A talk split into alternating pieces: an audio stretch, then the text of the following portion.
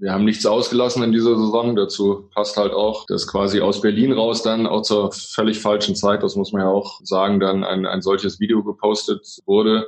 Ich bin nur der Meinung, dass wir das nicht hätten abwenden können und äh, habe auch am Wochenende mit den Kollegen aus Dortmund da lange drüber gesprochen. Äh, Stichwort Friseurtermine oder anderes. Es gibt halt Dinge, oder andersrum, du kannst als Verein nicht alles zu jeder Zeit kontrollieren. Das ist einfach nicht möglich. Und das ist etwas, was uns zu dem Zeitpunkt mit Salomon widerfahren ist. Es tut uns bis heute weh, weil Salomon ein, ein großartiger Mensch ist und auch ein großartiger Fußballspieler ist. Kicker meets the Zone, der Fußballpodcast. Präsentiert von Tipico Sportwetten mit Alex Schlüter und Benny Zander.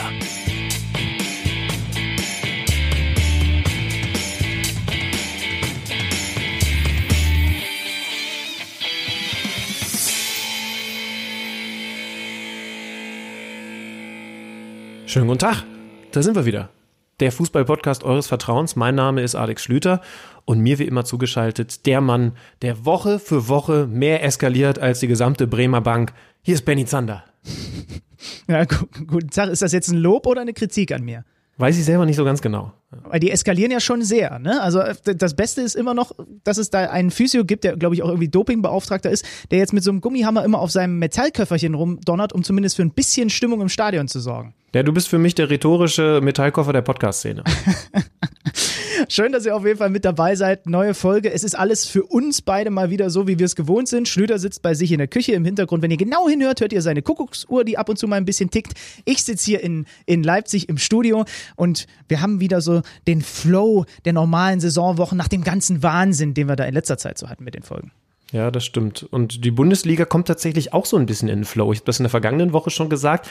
Es ist ein für mich fast schon kurios festgestellter Gewöhnungsprozess vonstatten gegangen. Also in mir drin und ich weiß gar nicht, ob ihr das so wahrnehmt, ob du das auch so wahrnimmst. Diese Spiele ohne Zuschauer sind immer noch die schlechtere Alternative, aber eine Alternative, an die ich mich mittlerweile irgendwie gewöhnt habe.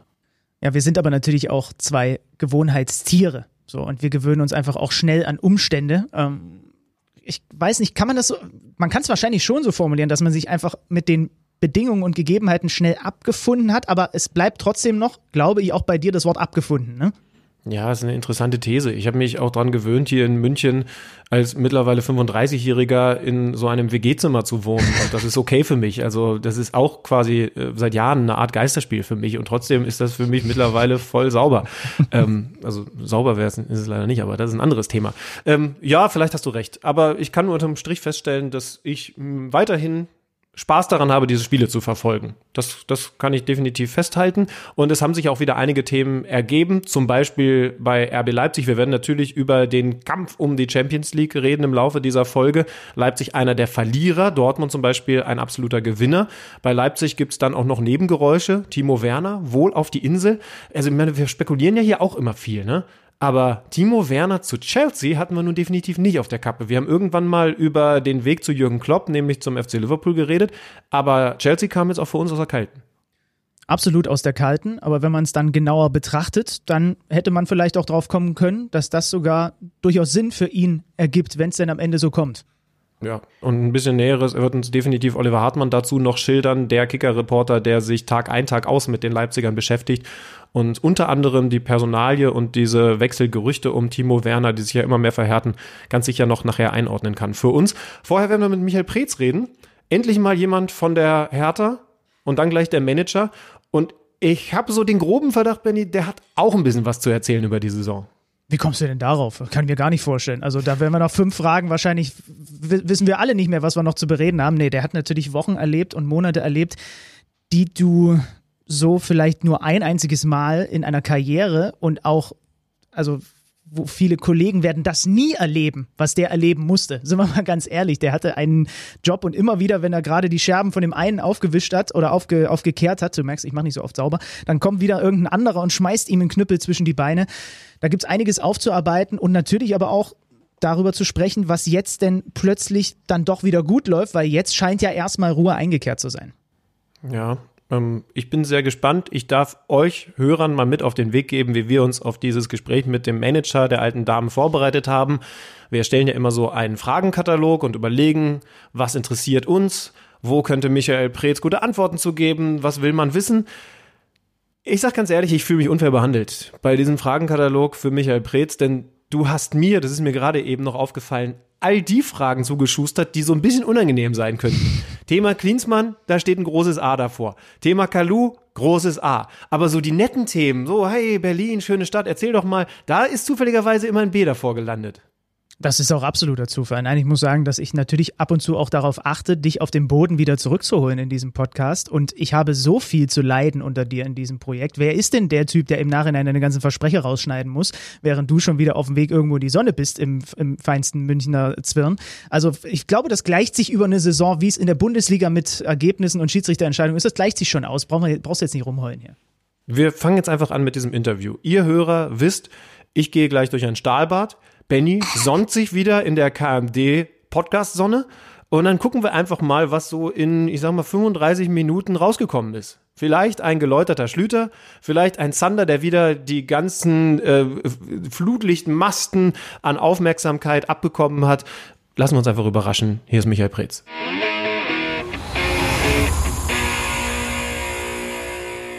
Aus der Hauptstadt uns zugeschaltet Michael Preetz. Erst einmal schön, dass Sie sich Zeit nehmen. Und dann müssen wir doch sehr konkret werden. Es gab eine bittere Erkenntnis am Wochenende, eine ganz bittere.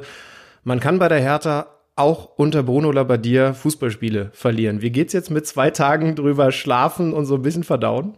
Ach, ja, wie hat Bruno so schön nach dem Spiel gesagt, ähm, man gewöhnt sich, äh, auch wenn es dazugehört, nicht so richtig an Niederlagen. Das, äh, das gilt für mich auch, genauso wie für andere, alle anderen bei uns. Ähm, ich glaube, unterm Strich muss man sagen, war das äh, am Ende ein, äh, ein Ergebnis, äh, was in Ordnung geht. Borussia hat eine, eine hohe Einzelqualität ähm, und äh, hat aus meiner Sicht auch äh, das Spiel verdient gewonnen. Ähm, ich glaube, dass wir mit ein bisschen mehr Durchschlagskraft an dem Tag nach vorne ähm, durchaus die Chance gehabt hätten, ähm, dort mehr zu machen oder was zu machen, einen Punkt zu holen oder vielleicht sogar zu gewinnen. Wir hatten diese eine Möglichkeit kurz vor dem Führungstor der Dortmunder durch Alexander Esswein aber ehrlich gesagt auch nicht mehr über 90 Minuten. Und ähm, ja, deswegen nehmen wir die Erkenntnis mit, dass wir einmal mehr der defensiv sehr gut organisiert waren, es äh, dem Gegner andersrum ja auch ähm, schwer gemacht haben, zu Torchancen zu kommen. Ähm, wir aber selber nicht genug Effektivität hatten und Durchschlagskraft, um äh, an diesem Samstagabend in Dortmund was Zählbares mitzunehmen. Ja, aber trotzdem, wenn Sie es natürlich auch schon so sagen, dann ist das ja irgendwie auch eine Bestätigung für die positive Entwicklung der letzten Wochen. Ne? Nach Teams wie RB Leipzig kann man es eben auch einem Team wie Dortmund richtig schwer machen, das Leben richtig schwer machen, dass die nicht so zur Geltung kommen, wie, viel, äh, wie gegen viele andere Teams bislang in dieser Bundesliga-Saison. Absolut. Also das nehmen wir natürlich auch mit äh, aus dieser Partie. Äh, wir haben gegen ja, gegen zwei Mannschaften äh, gespielt, die aller Voraussicht nach äh, nächstes Jahr in der Champions League unterwegs sein werden, Borussia und äh, RB Leipzig. Und es waren ähm, zwei Spiele, die wir relativ ausgeglichen gestalten konnten, ganz sicher in Leipzig, wo ich finde, dass wir einen, einen großartigen Auswärtsauftritt hatten. Ähm, und auch in Dortmund, klar, ist schon die Erkenntnis da, dass die Borussia uns schon noch einiges voraus hat, keine Frage. Fantastische äh, Einzelspieler, gerade im, auch im Offensivbereich. Ähm, aber ja, wir, äh, wir konnten ihn über 90 Minuten äh, ein offenes Spiel äh, liefern. Wenn du 1-0 nur im Rückstand bist, dann bist du bis zum Schluss auch immer in der Partie. Also mit ein bisschen Glück, das wissen wir ja alle, wäre da mehr drin gewesen. Ähm, trotzdem, äh, neben den positiven Erkenntnissen ähm, haben wir eben auch jede Menge Erkenntnisse mitgenommen, woran wir noch arbeiten müssen. Naja, im Endeffekt spiegelt das ja zumindest in dieser kleinen Version die Saison und das, was das Team im Moment auch für Benny und mich, muss ich ja ehrlich zugeben, so wiedergibt wieder. Also ähm, ich will ehrlich sein, wir begreifen diese Mannschaft härter noch nicht zu 100 Prozent. Mal spielt sie so einen Fußball, wie wir das in den letzten Wochen erlebt haben. Und wir wissen natürlich auch alle, was in der Zeit davor gar nicht nur abseits des Platzes, sondern eben auch auf dem Fußballfeld stattgefunden hat. Jetzt sind sie so nah dran wie vielleicht kein anderer. Wie können wir uns das ausmalen? Wenn Sie uns jetzt ein Bild malen müssten von dieser Hertha-Mannschaft, ist das eins mit Engelchen und Teufelchen auf der Schulter oder vielleicht einem, vielleicht manchmal unförmigen Topf, aber jetzt mit einem sehr sauberen Deckel von der Marke Bruno? Wie können wir uns das vorstellen? Ja, erstmal verstehe ich äh, total äh, Ihre, wie soll man sagen, Unsicherheit, wie man Hertha in dieser Saison äh, greifen kann. Wir haben keine gute Saison gespielt, das ist keine Frage. Wir sind ähm, aus unserer Sicht ähm, lange, lange Strecken in dieser Saison deutlich ähm, unter den Möglichkeiten ähm, geblieben, die wir schon glauben im Kader zu haben, ganz grundsätzlich. Ähm, Und wir empfinden das schon so, dass wir jetzt hinten raus oder letztlich natürlich auch nach der ähm, Corona-Pause und nach der Verpflichtung jetzt von, von Bruno uns mindestens auf einen guten Weg wählen, weil es geht im Fußball ja immer darum, dass man nicht nur Potenziale hat, vor allen Dingen, dass man dieses Potenzial abruft und auf den Platz bringt. Und das ist ja genau das Problem, was wir in dieser Saison hatten. Wir haben sehr inkonstant gespielt. Wir haben eigentlich von Beginn an, wenn man das, was jede Mannschaft braucht, ein Gerüst, eine Achse, ähm, die idealerweise natürlich auch aus Leistungsträgern besteht, die ihre Leistung dann eben auch in der Lage sind, permanent abrufen zu können. Das haben wir nicht auf den Platz bekommen. Ähm, und alles Talent drumherum ist in der Lage, ist dann meistens nicht in der Lage, sich so zu entfalten, ähm, wenn eben die Stabilität in der Mannschaft fehlt. Und ich glaube, das ist die, die wichtigste Erkenntnis, nachdem Bruno übernommen hat, dass wir eine Formation gefunden haben, ähm, dass wir wenig Wechsel gemacht haben in, der, in den letzten Spielen, weil Bruno eine Stammformation gefunden hat, dass wir einzelne geplante Leistungsträger, so muss man das ja auch sagen, wieder zurück haben, dass sie eben auch ihre Leistung abrufen. Also Rune Jahrstein im Tor angefangen, beide Innenverteidiger, ja, das ist ja Paradebeispiel. Man kann diese Saison auch an den Innenverteidigern auf, aufzäumen sozusagen, die jeder für sich, glaube ich, ihre Qualität auch schon nachgewiesen haben. Ähm, Im Moment haben sich ähm, Derek Boyata und John Torunariga festgespielt, aber wir haben dahinter mit, äh, mit Karim Rekig und mit, äh, mit Niklas Stark zwei A-Nationalspieler von Deutschland und von Holland, die ja auch ihre Klasse und ihre Qualität nachgewiesen haben. Aber alle einzeln für sich und dann auch zusammen haben das in dieser Saison ganz selten nur auf den Platz gebracht. Und das ist mit ein Punkt, glaube ich, stellvertretend jetzt nicht, um Gottes Willen, nicht festgemacht an den Jungs, was uns, äh, was uns von hinten nach vorne gefehlt hat. Und das haben wir im Moment wieder. Wir haben eine stabile Achse. Ähm, und natürlich konnten wir diese, diese Wochen mit Bruno nutzen, ähm, um um uns schon einzuspielen. Das ist das, warum wir gesagt haben, wir ziehen diese Entscheidung jetzt vor. Wir haben sehr wahrscheinlich ein paar Wochen Zeit, ähm, um die Mannschaft vorzubereiten auf die Wiederaufnahme ähm, des Spielbetriebs und glaube, dass uns diese Zeit echt gut getan hat und dass die Mannschaft in dieser Zeit halt auch schon verinnerlicht hat, ja, was Bruno spielen will, wo wir hinwollen. Ne? Denn die Auswahl des Trainers am Ende, die machst du ja als Verantwortlicher immer nach dem, was du selber für Visionen hast, wie deine Mannschaft spielen will. Und einen offensiven, aktiven Fußball, das ist das, was wir spielen wollen. Ähm, und Sie haben recht, da waren wir über weite Strecken der Saison sehr, sehr weit von entfernt.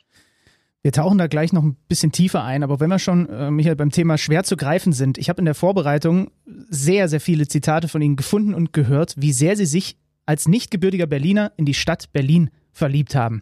Ich kann damit äh, sehr relaten, weil ich hier in Leipzig das Gleiche für mich empfinde. Aber vielleicht können Sie mir erklären, was ich in meiner Beziehung zur Hauptstadt bislang falsch mache, weil ich bin ganz oft bei euch ums Eck, viele Konzerte, habe viele Freunde da und für ein paar Tage finde ich es immer super und dann irgendwann kommt der Moment, wo ich mich wieder freue, zurück nach Leipzig zu fahren. Was mache ich falsch? Was muss ich anders machen, um in Berlin das auch noch ein bisschen mehr zu erleben, was Sie da offensichtlich erleben? Das ist schwierig zu beantworten. Also äh, mal so nebenbei, Leipzig ist eine tolle Stadt, ja, das ist keine Frage. Die, äh, meine, wir waren ja erst äh, vor ein paar Tagen da. Ähm, finde ich wirklich, wirklich auch eine, eine schöne Stadt. Ich finde allerdings, dass in Deutschland nichts über äh, Berlin geht. Und das hat gar nicht so viel mit den anderen Städten zu tun, sondern ich finde, dass das was mit der Vielfalt ähm, einfach der Hauptstadt zu tun hat. Und ich finde, dass man alles in dieser Stadt finden kann, was man in, in kleineren und größeren Städten Deutschlands eben auch finden kann. Also zum Beispiel in Leipzig oder auch in anderen Städten. Du findest, äh, du findest ländliches Leben und Idylle in Berlin genauso wie die pulsierende Hauptstadt. Ich bin der Meinung, dass sich halt jeder ähm, in Berlin auch genau den Fleck ähm, suchen kann, ähm, mit dem er sich am, am meisten identifizieren kann und gleichzeitig aber zu jeder Zeit, das ist nicht ganz unwichtig, alles haben kann in dieser Stadt, was es so in, in, in keiner anderen Stadt gibt. Äh, und möglicherweise liegt es einfach auch an dem Vorsprung, den ich habe, denn ich bin seit 1996 jetzt hier. Ja, gut, ja. Und habe es dann auch äh, ununterbrochen geschafft, hier quasi nicht mehr wegzugehen. Ähm, ich kann mich aber noch gut daran erinnern, wie ich das gesehen habe, als ich hierher gekommen bin. Vor jetzt ja fast 25 Jahren. Äh, mein erster Eindruck war, dass es eigentlich nur so diese, diese zwei Aggregatzustände gibt. Entweder bist du gleich total fasziniert von von, ja, von dem ganzen Angebot in dieser Stadt oder aber eher, eher ein bisschen erschlagen, was ich total nachvollziehen kann, weil es natürlich ne, dreieinhalb bis vier, vier Millionen Einwohner, äh, die Einwohnerzahl wächst stetig in den letzten Jahren, eigentlich Jahr für Jahr um circa 50.000 äh, Menschen an. Möglicherweise ist das der Schlüssel. Mhm. Ja, dass ich noch nicht so richtig für das eine oder das andere entscheiden können oder ich würde einfach mal einen längeren Aufenthalt hier empfehlen. Okay, gut. Ich habe mich jetzt taktisch aus diesem Gespräch zurückgehalten als jemand, der in der Nähe von Wolfsburg groß geworden ist. Wobei selbst da gibt es ganz nette Ecken. Ähm, ich würde, bevor wir dann tatsächlich ein bisschen über Bruno Labbadia reden, da haben wir uns einige Fragen überlegt, gerne dann doch nochmal den kurzen Blick zurück machen, weil mich einfach seit Wochen diese Frage nicht loslässt, wie sich das für Sie angefühlt hat, als eigentlich doch Ruhe eingekehrt war und dann doch wieder solche Meldungen auftauchen wie das viel zitierte Facebook Live-Video. Hat man da in dem Moment nicht zumindest kurz den Impuls mal laut aufzuschreien, wo man sich doch als Manager eigentlich danach sehen muss, dass es endlich jetzt wieder mit Ruhe und dann auch fokussiert hat auf das Fußballerische weitergeht? Klar, also ich glaube, wir haben das zu der Zeit ja auch gesagt. Äh, wir haben nichts ausgelassen in dieser Saison. Dazu passt halt auch, dass äh, dass quasi aus Berlin raus dann auch zur völlig falschen Zeit, das muss man ja auch äh, sagen, dann ein, ein solches Video gepostet äh, wurde. Ähm, ja, wenn du in diesem in dieser Situation steckst, dann äh, muss man wirklich versuchen, ja auch schnell zu reagieren, das schnell zu fassen, zu greifen und dann auch ähm, idealerweise schnell zu reagieren. Ich glaube, dass wir das ähm, seinerzeit gemacht haben, aber dass es Kollateralschaden gab oder Schäden gab, das ist ja überhaupt keine Frage. Ähm, ich bin nur der Meinung, dass wir das nicht hätten abwenden können und äh, habe auch am Wochenende mit den Kollegen aus Dortmund da lange drüber äh, gesprochen, äh, Stichwort äh, Friseurtermine oder anderes. Es gibt halt Dinge, ähm, oder andersrum, du kannst als Verein nicht alles zu jeder Zeit kontrollieren. Das ist einfach nicht möglich. Und das ist etwas, was uns zu dem Zeitpunkt äh, mit Salomon widerfahren ist. Es tut uns bis heute weh. Ähm, das sage ich gerne auch nochmal an der Stelle, weil Salomon ein, ein großartiger Mensch ist und auch ein, ein, großartiger Fußballspieler ist und eine großartige Zeit bei Hertha hatte. Äh, und ich bin im Übrigen sicher auch unter Bruno ganz sicher noch Einsatzzeiten bekommen hätte auf der, ähm, auf der grünen Wiese. Ähm, aber ich glaube, dass es zu dem Zeitpunkt für uns ähm, keine andere Wahl gab, als ähm, so zu entscheiden, ähm, wie wir es dann letztlich gemacht haben. Aber es ist, ja, es tut uns weh bis heute, das kann ich sagen weil sie ja, man muss sagen, leider in diesem Bereich dann Erfahrungswerte hatten, ist es tatsächlich so, dass der BVB sich Tipps abholt. Wie geht man in so einer Situation mit der ganzen Geschichte um? Nein, das nicht, aber wir tauschen uns ja in der Liga ähm, dann logischerweise auch aus. Und wenn wir uns nochmal zurückerinnern, das war ja ein sehr, sehr, sehr sensibler Zeitpunkt, ähm, auch öffentlichen Zeitpunkt, wo die Liga schon auch in der Kritik stand. Ne? Wieso dürfen die denn jetzt wieder Fußball spielen und Kinder dürfen nicht mal in die Schule oder in die Kitas? Ähm, und wir waren kurz vor dem, vor dem Restart sozusagen. Und es war wichtig, dadurch, dass, dass der mediale Fokus extrem auf der Branche war, dass, ich sag mal, dass, dass positive Signale von allen Protagonisten kamen. Und das war natürlich alles, äh, aber kein positives äh, Signal, sondern das war kontraproduktiv ähm, zu diesem Zeitpunkt. Ich glaube halt mit ein bisschen Abstand, ähm, äh, dass danach und in der Folge natürlich auch an dem, an dem einen oder anderen Standort auch das ein oder andere Thema aufgeploppt ist. Äh, allerdings, ne, wir waren halt die Ersten zu einer zu einer falschen Zeit, muss man sagen. Und insofern äh, haben wir auch nachvollziehbarerweise natürlich dann auch die ganze Welle der Entrüstung hier abbekommen. Das habe ich mich auch gefragt. Klinsmann, Kalu, ähm, der Austausch mit den Kollegen, gab es die ein oder andere aufmunternde SMS oder WhatsApp in dieser Zeit, dass dann, ich weiß nicht, mit wem sie besonders gut sind in der Liga, aber dann doch mal geschrieben haben, Michael, also quasi mein Beileid für das, was du da in dieser Saison durchmachen musst? Ja klar, also äh, natürlich äh, gibt es das vereinzelt, das ist klar. Ich glaube, am Ende ist es immer so, das wissen wir alle, die in der Bundesliga und im bezahlten Fußball ähm, unterwegs äh, ist. Wir produzieren wahnsinnig viele Schlagzeilen. Wir würden uns alle, alle Protagonisten wünschen, dass wir ausschließlich mit positiven Schlagzeilen irgendwie in den, in den Medien stattfinden. Ähm, das gehört aber zur Natur der Sache dazu, dass es halt auch immer ein paar Vereine geben muss jedes Jahr, die, äh, sei es sportlich oder aus anderen Dingen, dann nicht nur ähm, positive Schlagzeilen produzieren. Insofern glaube ich, das kann man auch sagen und nachvollziehen. Ist jeder so ein bisschen erstmal froh, dass er selber nicht so unterm Brennglas steht in dem Moment. Ja. Aber es geht, gibt natürlich schon äh, die, den ein oder anderen Austausch äh, mit dem ein oder anderen Kollegen, der dann mal an die Seite springt oder äh, dann mal das ein oder andere aufmunternde Wort äh, parat hat. Ja, das tut in so einer Phase sicherlich gut. Jetzt ist ja Ruhe eingekehrt, erstmal im Verein, zumindest für den Moment. Ähm, das hat natürlich viel mit der Personal, Sie haben es ja schon gesagt, Bruno Labbadia zu tun. Ähm, wir beide haben den so wahrgenommen, auch die Öffentlichkeit nimmt ihn gerade so wahr, als einen, der in dieser Situation total passig ist für die Hertha. Zum einen mit den Erfahrungen, die er gesammelt hat, aber auch gleichzeitig mit der Leidenschaft, äh, die er ausstrahlt. Ähm, können Sie uns mal so, so, einen kleinen Einblick geben, wie es ist, mit Bruno Labbadia zusammenzuarbeiten? Bestätigt sich das, was wir als Eindruck von Ausnahmen auch innerhalb der Zusammenarbeit? Ja, absolut. Also ähm, es ist so. Äh, es ist einfach so, das kann man, äh, kann man nur unterstreichen, wie Sie äh, das gesagt haben. Äh, er hatte eine ganz, ganz hohe Leidenschaft für das, was er macht, ähm, für die tägliche Arbeit, auch für die Detailarbeit. Ähm, ähm, er hat dazu aus meiner Sicht durch die Jahre natürlich als Spieler und auch als Trainer einen, einen unglaublichen Erfahrungsschatz auch im Umgang mit Spielern was sich ja auch verändert hat. Machen wir uns mal nichts vor. Bruno ist, sag mal so wie ich, ja, wir sind ja gleiche Generation. Ähm, ne? Und die Jungs heute, die sind zum Teil drei Jahrzehnte jünger. Auf der Strecke hat sich ja schon was verändert, aber ich, meine Beobachtung ist dadurch, dass, ähm, dass er permanent dann eben auch ähm, im Fußball im Einsatz war, ähm, trifft er eben auch die richtige Ansprache bei der Mannschaft, was enorm wichtig ist. Er hat hier zum Beispiel einen im Moment sehr großen Kader zu moderieren, was auch nicht nur einfach ist, weil du am Ende ja nur elf rausschicken kannst am Wochenende, wir aber dreimal elf Leute bei uns haben. Und äh, liegt, ist völlig klar, dass er, sag mal, dass er auch mit den Spielern, die jetzt nicht unbedingt zur ersten elf gehören, einen guten Austausch braucht. Ähm, die klare Spielidee ist das, was uns, glaube ich, eint, also den, den, den Fußball offensiv zu sehen, offensiv zu denken und, und idealerweise dann auch nach vorne zu spielen. Allerdings auch den Pragmatismus nach einer ähm, Bestandsaufnahme dann auch mal festzustellen, was ist eigentlich im Moment möglich mit der Mannschaft ähm, versus wo wollen wir eigentlich hin. Äh, das kann man auch sagen, das, was wir jetzt in den ersten Wochen unter Bruno ähm, gespielt haben, auch an Formationen beispielsweise, ist sicherlich nicht das, ähm, was, was der Idealzustand ist, äh, was man sich ne, vorstellt, aber es ist zu dem jetzigen Zeitpunkt ähm, richtig gewesen, das so zu machen.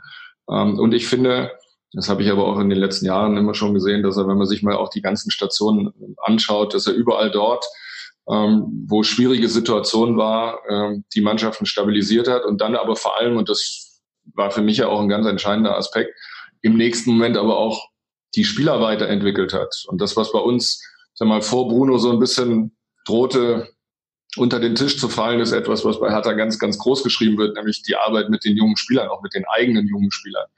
Ähm, auch da hat er in der, in der Vergangenheit ja schon äh, bei den unterschiedlichen Stationen ähm, einzelne Spieler dann als junge Spieler in die Bundesliga ähm, geführt.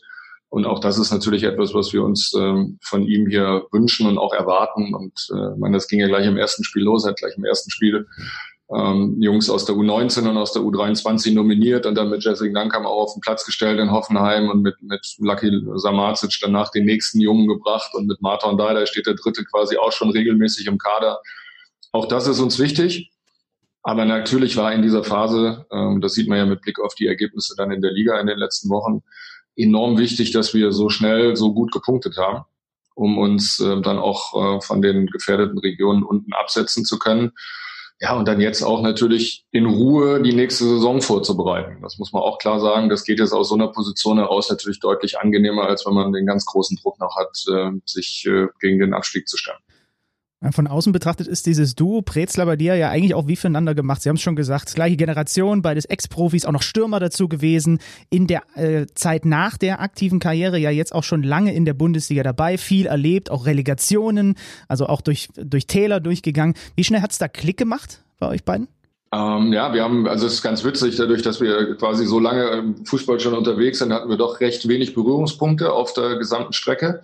Und ich glaube, dass es recht schnell, äh, als wir angefangen haben, uns auszutauschen, ähm, eine gemeinsame Linie und eine gemeinsame Ebene gab. Und äh, die macht sich natürlich im Wesentlichen auch daran fest, wie wir beide Fußball sehen und, und was wir für eine Idealvorstellung ähm, von Fußball haben, aber vor allen Dingen dann auf meiner Seite auch eben ähm, ist ja immer dann die Frage, was ist das Richtige und das Beste für, für den Club in dieser jetzigen Phase. Und ich hatte schnell das Gefühl, ähm, dass Bruno mit seinem Team uns extrem gut tun kann in vielen Bereichen, in denen, die wir jetzt beschrieben haben, aber auch in den Bereichen, die wir jetzt auch schon sehen, dass sie sich verbessert haben. Also dieses Thema, sag mal, ähm, wir waren vorher nicht immer die Mannschaft, die am fleißigsten unterwegs war auf dem Platz. Und äh, wir hatten das, äh, das klare Gefühl, äh, also das, so wirst du nicht an 100 Prozent kommen, wenn du nicht alles, was du hast, an Möglichkeiten ausschöpfst. Dafür brauchst du totale Fitness.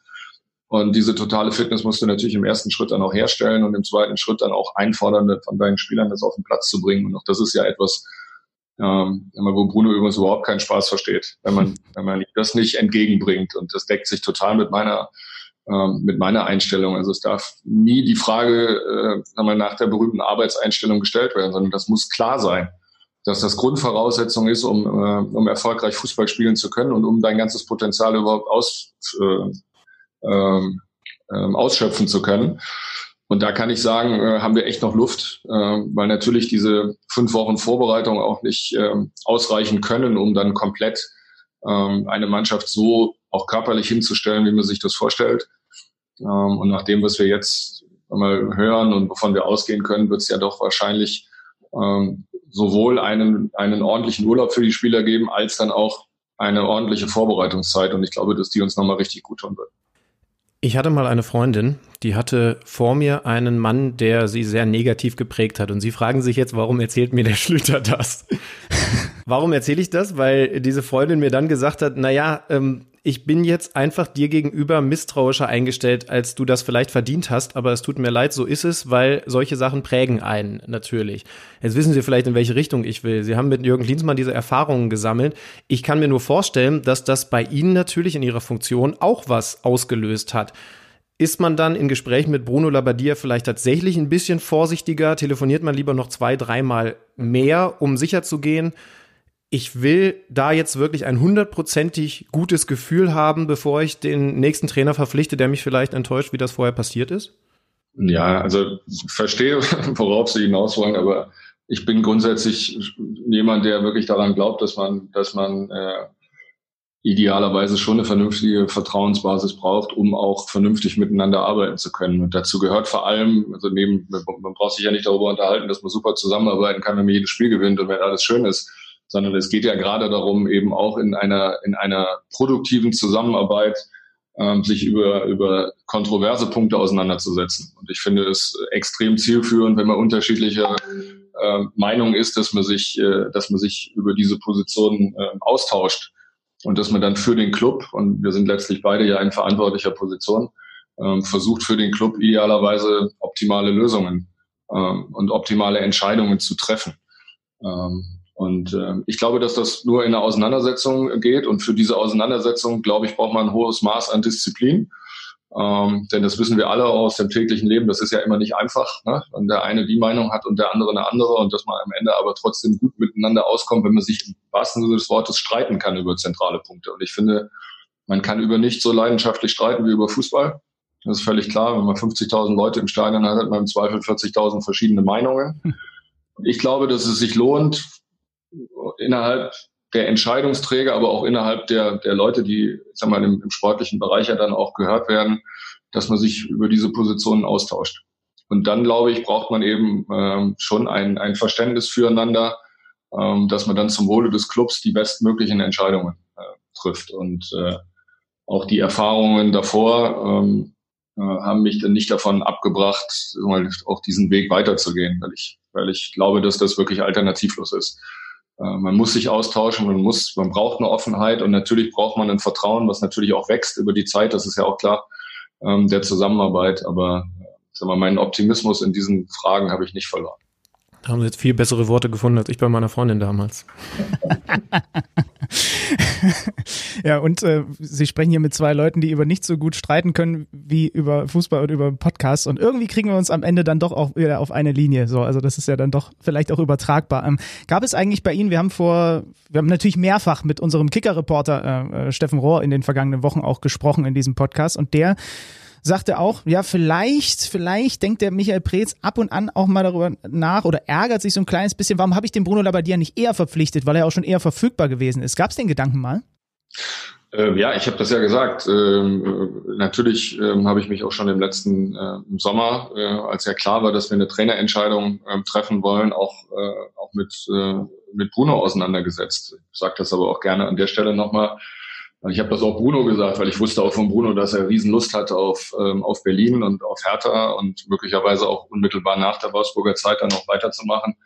Ähm, was wir gemacht haben, quasi dann vor einem Jahr, war nicht eine Entscheidung gegen Bruno oder gegen irgendjemand anders zu treffen, sondern wir haben wirklich eine Entscheidung für jemanden getroffen und zwar für einen Trainer mit Ante ähm, Czovic, der ähm, jahrelang bei uns im Verein ist, der beinahe zehn Jahre lang sehr, sehr erfolgreich im Nachwuchsbereich ähm, gearbeitet hat Ähm, wir haben auch noch mal zur Erinnerung auch davor mit Paul Dardai einen eigenen Mann sozusagen aus den eigenen Reihen auch befördert und betraut mit der Aufgabe, wo zu dem Zeitpunkt auch jeder gesagt hat, um Gottes Willen, wie kann man das machen?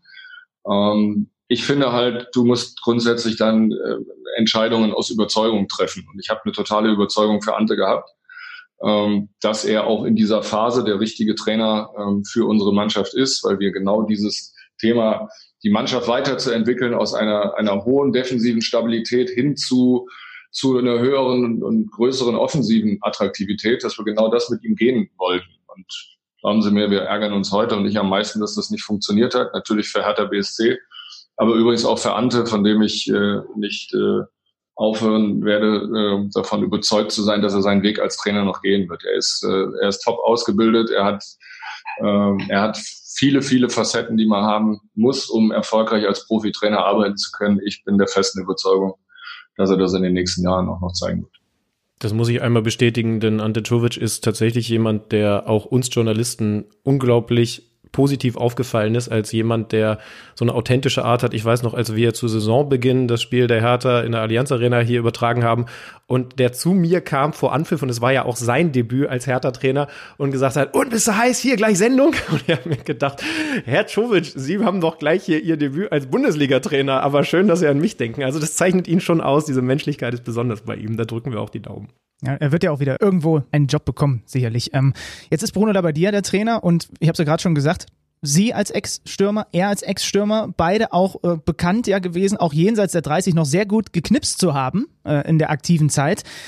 Und da ist doch eigentlich die Vertragsverlängerung für Vedat Ibisevic jetzt nur noch Formsache, oder? Der, der hat unter Bruno Labbadia auch in Stuttgart schon gut funktioniert. Wie häufig kommt Bruno in Ihr Büro und sagt, ist da schon was unterschrieben? Gar nicht, sondern äh, was wir machen im Moment äh, ist, dass wir uns natürlich genau anschauen, was haben wir für einen Kader? Wir wissen, dass wir sehr, sehr viele auslaufende Verträge haben, unter anderem den von Vedat. Ähm, wir wissen aber auch, dass wir die ein oder andere Unsicherheit haben, was die Personalplanung angeht, Stichwort äh, Davy Selke ähm, und der SV Werder, ähm, weil da ja auch bekannt ist, was passieren muss, damit Davy in Bremen bleibt, beziehungsweise ob er zurückkommt. Ähm, das ist ein Aspekt. Mhm. Ähm, und es ist wirklich so, dass wir ähm, uns mit der Kaderplanung natürlich schon auch befassen aber dass wir nicht äh, konkret im Moment für die neue Runde planen, das hat mehrere Gründe. Wir kennen noch nicht genau die Corona-Auswirkungen. Ähm, wir wissen auch zum jetzigen Zeitpunkt nicht, was wir konkret für ein Budget für die nächste Saison ähm, zur Verfügung haben. Ähm, und es wird aus unserer Sicht, und das sieht Bruno genauso wie ich, wichtig sein, dass wir versuchen werden, im Sommer dann auch das, was wir machen, so zielführend zu machen, dass wir die Mannschaft dann wirklich auch verstärken können auf äh, den jeweiligen äh, Positionen, die wir im Kopf haben. Ähm, und das wissen aber auch unsere Spieler. Also das weiß Vedat, das weiß auch Peter Pekarik, für den das übrigens auch gilt, der ja wie, wie Vedo fast noch spektakulärer eine Renaissance unter äh, Bruno erlebt und jedes Spiel über 90 Minuten gemacht hat und immer noch der zuverlässige Rechtsverteidiger ist, der in all den Jahren vorher auch war. Ähm, und ich will das auch ganz klar sagen. Also wir schließen überhaupt nichts aus. Also es ist alles offen, es ist überhaupt keine Entscheidung ähm, gefallen. Und das heißt ähm, umgekehrt natürlich auch, dass es grundsätzlich denkbar ist, ähm, dass wir mit dem einen oder anderen oder auch beiden ähm, dann nochmal sprechen ähm, über möglicherweise eine weitere Saison. Allein es ist zum jetzigen Zeitpunkt wirklich noch nicht entschieden. Jetzt wurde aber natürlich trotzdem auch veröffentlicht oder zumindest deutlich gemacht, dass Investor Lars Windhorst nochmal Geld nachgeschossen hat. Heißt das auch für Transfers in einem Sommer, in dem der Transfermarkt sicherlich besonders, wahrscheinlich auch unsicherer ist, als normalerweise Geld da ist? Möglicherweise aber, ich habe das zum Beispiel im Gespräch mit Aki Watzke so ein bisschen rausgehört, ja, die Hertha da auch ein Team sein könnte, ein Verein sein könnte, der Profit daraus schlägt, dass manche Spieler vielleicht ein bisschen günstiger zu haben sind. Wenn es denn dann so käme, dann ähm, könnte man sich grundsätzlich dem vielleicht anschließen. Allein das ist noch nicht so. Also das, was, ähm, was kolportiert wurde, auch was veröffentlicht wurde, ist so nicht ganz richtig, sondern was richtig ist, dass wir in Gesprächen sind, ähm, dass wir auch uns darüber ähm, austauschen, ähm, dass es äh, möglicherweise das, das Lars Winters weiteres Kapital ähm, zur Verfügung stellt. Ähm, aber es ist dazu noch keine Entscheidung gefallen. Und das ist ein Parameter, äh, den ich gerade meinte, wenn ich gesagt habe, wir wissen im Moment wirklich noch nicht, wie wir konkret planen können. Ähm, und das können Sie sich vorstellen, ist ja kein unwesentlicher ähm, Baustein. Das heißt, das werden wir ähm, noch abwarten müssen. Äh, wir sind äh, wirklich in guten Gesprächen, aber wie man so schön sagt, wir haben noch keinen Durchbruch und noch keine finale Entscheidung. Ähm, und solange das nicht äh, so ist, wäre es fahrlässig aus unserer Sicht, wenn wir, wir dann über Gelder äh, jetzt schon entscheiden würden, die noch nicht zur Verfügung stehen.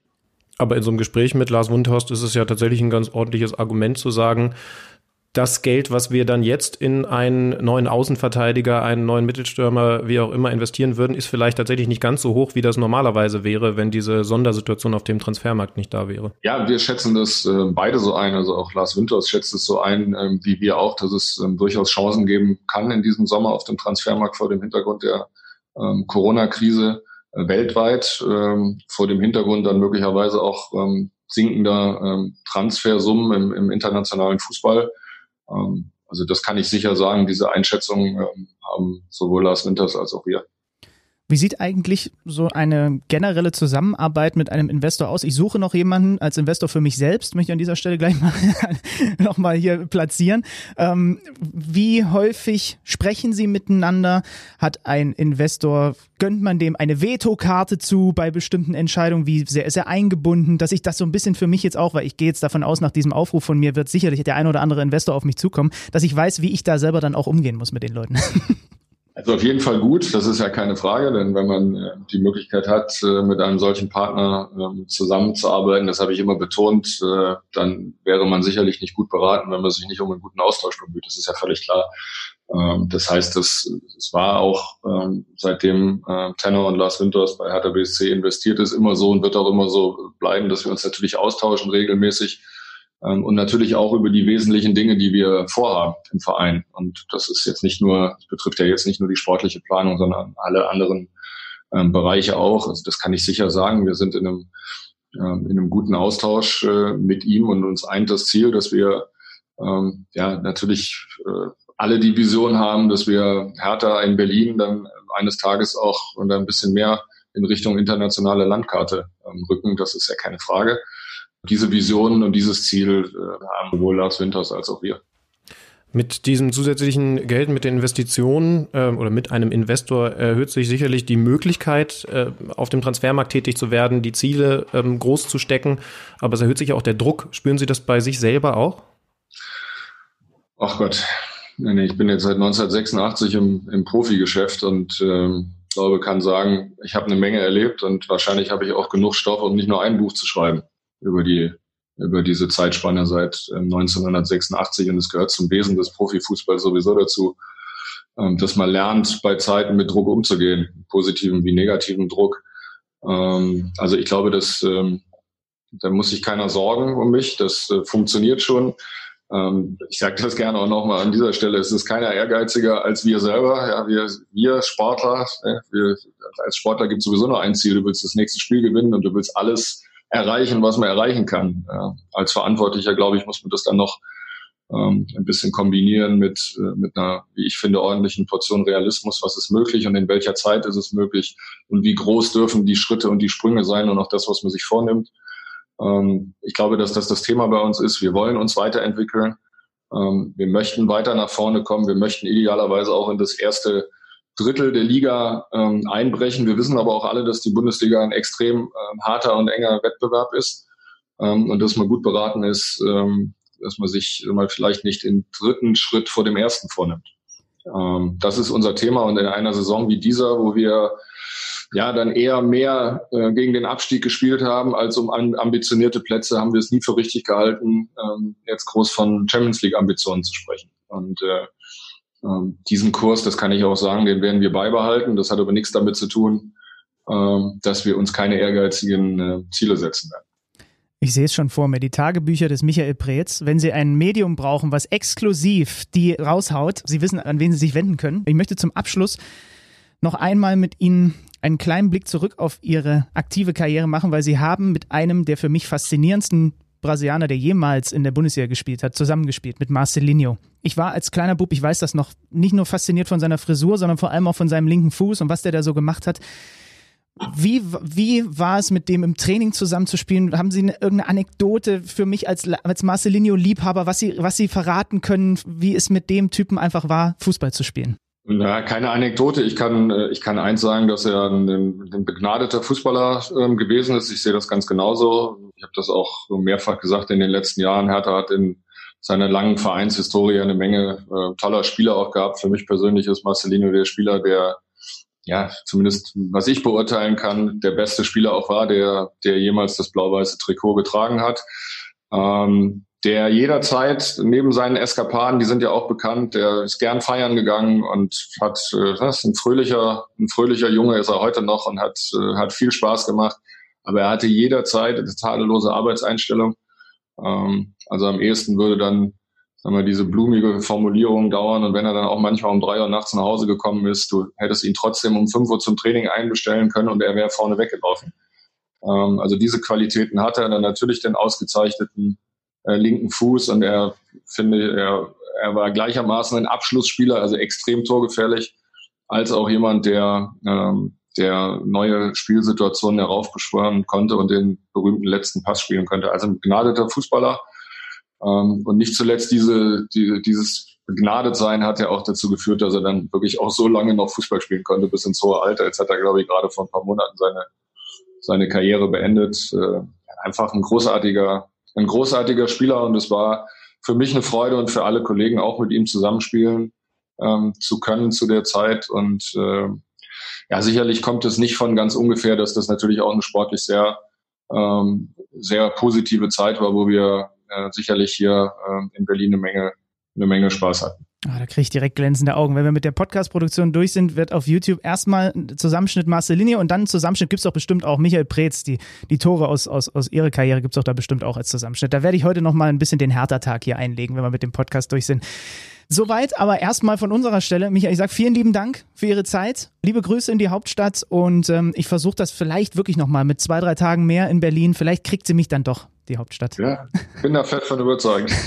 Schöne Grüße und schönen Tag. auch schönen Dank. Ja, schönen sehr, sehr gerne. Alles Gute. Ciao, ciao.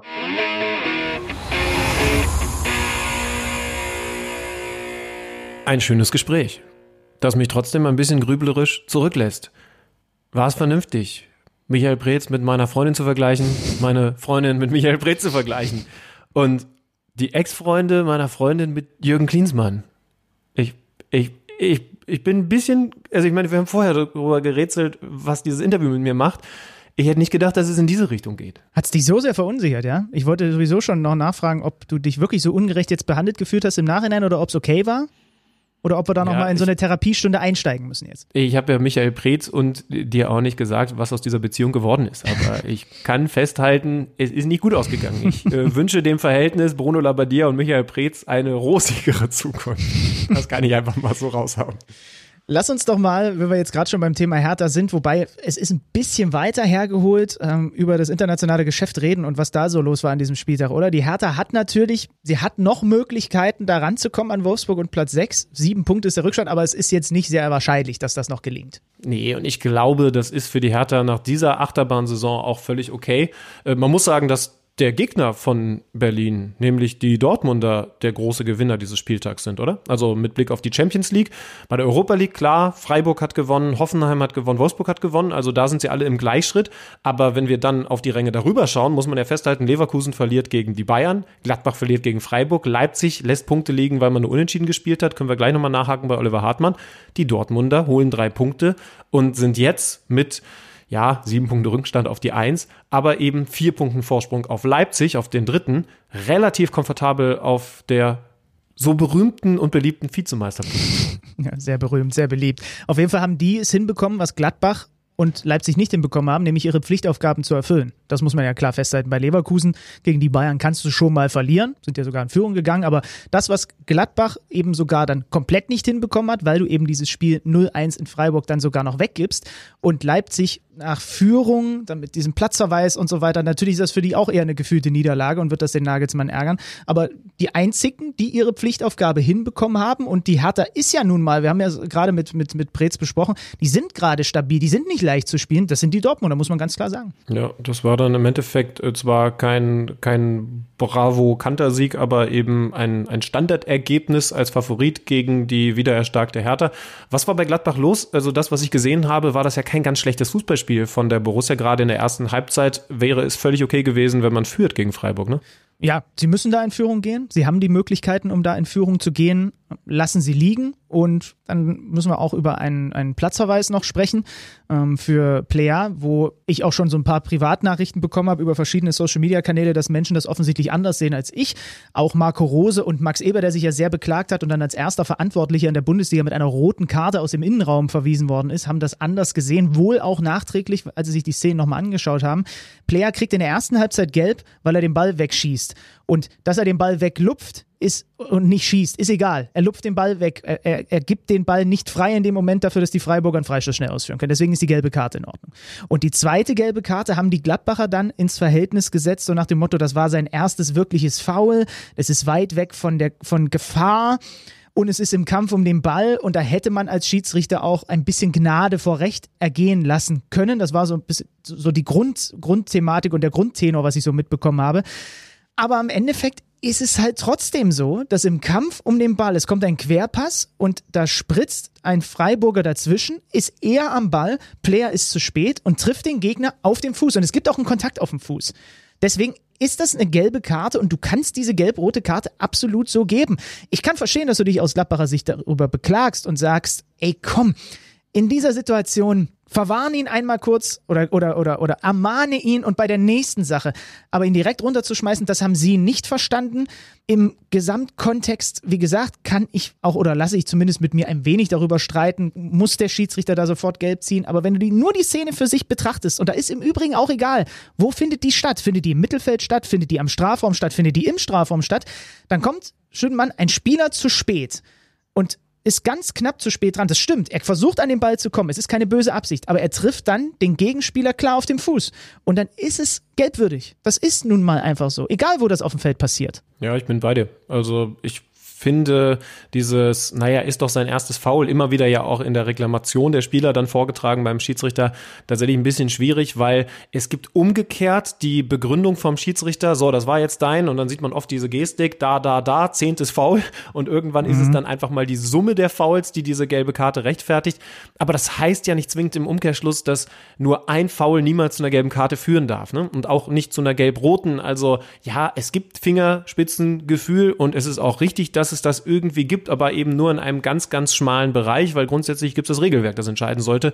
Und wenn innerhalb dieses Regelwerks ein Foul dahingehend zu bewerten ist, wie du das gerade beschrieben hast, dass es eben gelb geben muss, dann finde ich die Konsequenz auch nur richtig. Ja, also bei, bei dem Muss lasse ich sogar noch mit mir sprechen, aber es, es ist ja. auf jeden Fall in Ordnung, dass es da Gelb gibt. Also das ist das, was ich nur damit sagen will. Das ist kein Skandal oder sonst was. Das mhm. ist eine gelbe, gelb-rote Karte, die man so entscheiden kann.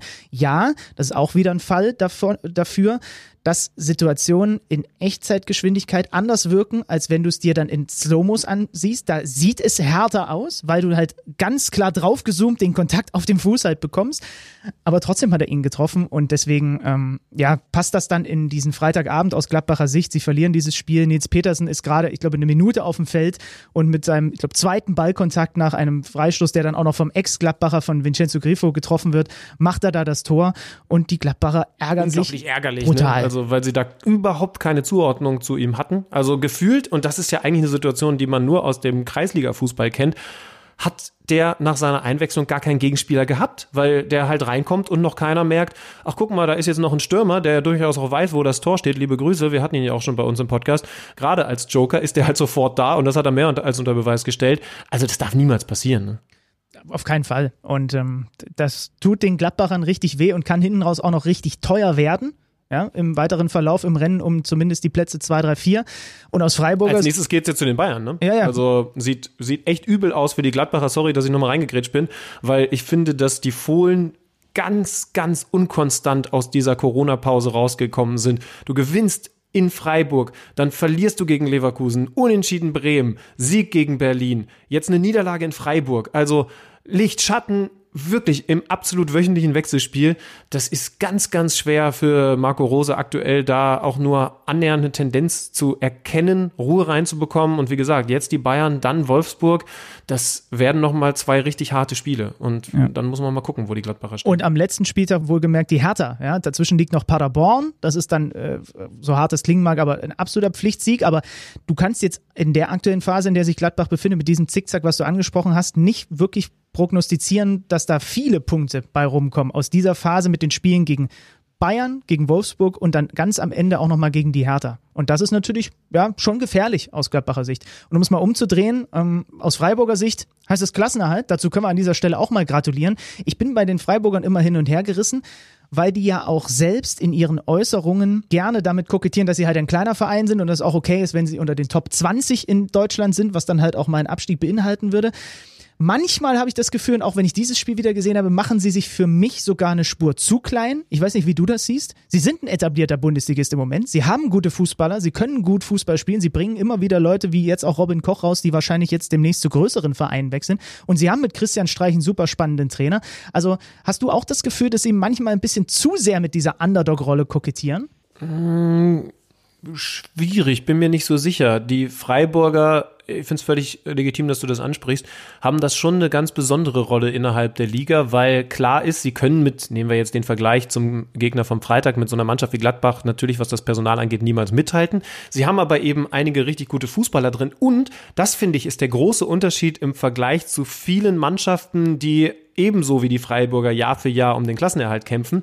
Sie haben ja auch dieses Selbstverständnis, Dinge spielerisch zu lösen. Erinner dich an unser Gespräch von vor einigen Monaten mit Matthias Ginter, der ja auch aus der Freiburger Schule rauskommt und gesagt hat, das, was dir dabei gebracht wird als Verteidiger, ist halt, wir wollen die Sache hier spielerisch lösen, hinten raus kombinieren. Und das ist halt was, was ich bei denen total faszinierend finde, weil dadurch auch deutlich wird, was da für ein natürliches, gesundes Selbstbewusstsein da ist. Natürlich von Christian Streich vorgelebt, aber von den Spielern auf dem Platz dann schon auch ganz klar verkörpert.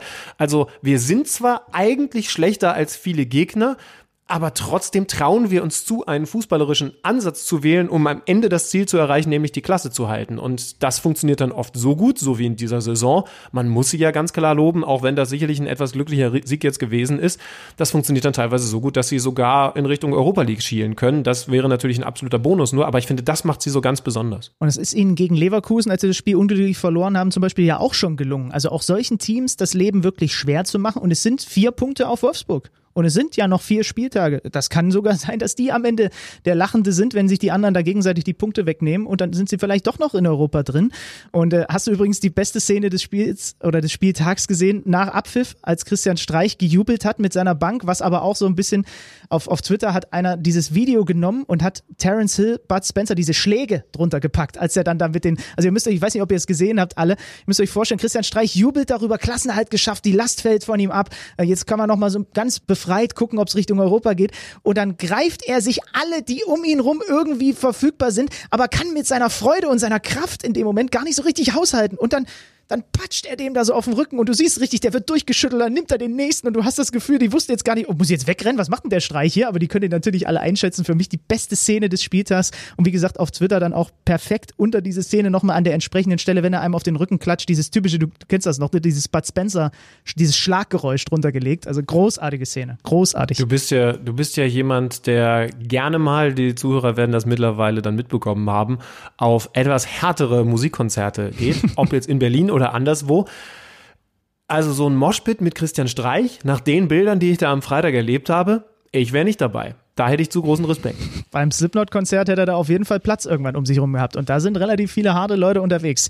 Also Glückwunsch an die Freiburger. Dann gucken wir auch bei denen einfach mal, was aus, auf, auf lange Sicht oder, oder jetzt, was die letzten Spieltage angeht, noch geht. Sogar vielleicht in Richtung Europa. Es klingt kurios, aber es ist halt doch nicht so verwunderlich, wie man bei Freiburg manchmal so tut. So, also die Gladbacher lösen ihre Pflichtaufgabe in Anführungsstrichen nicht. Ganz im Gegenteil, sie verlieren. Lass uns über RB Leipzig sprechen, die ihre Pflichtaufgabe quasi auch nicht lösen, zwar nicht verlieren, aber nur 1-1 gegen den SC Paderborn spielen, was natürlich niemand so vorhergesehen hat. Ja, hat Julian Nagelsmann auch Fuchsteufelswild gemacht. Natürlich mit besonderen Umständen versehen, dieses Spiel, weil man zwar in Führung gegangen ist in der 27. Minute durch Patrick Schick, dieses Mal nicht selber getroffen, aber vorbereitet von Timo Werner, über den wir gleich noch reden müssen.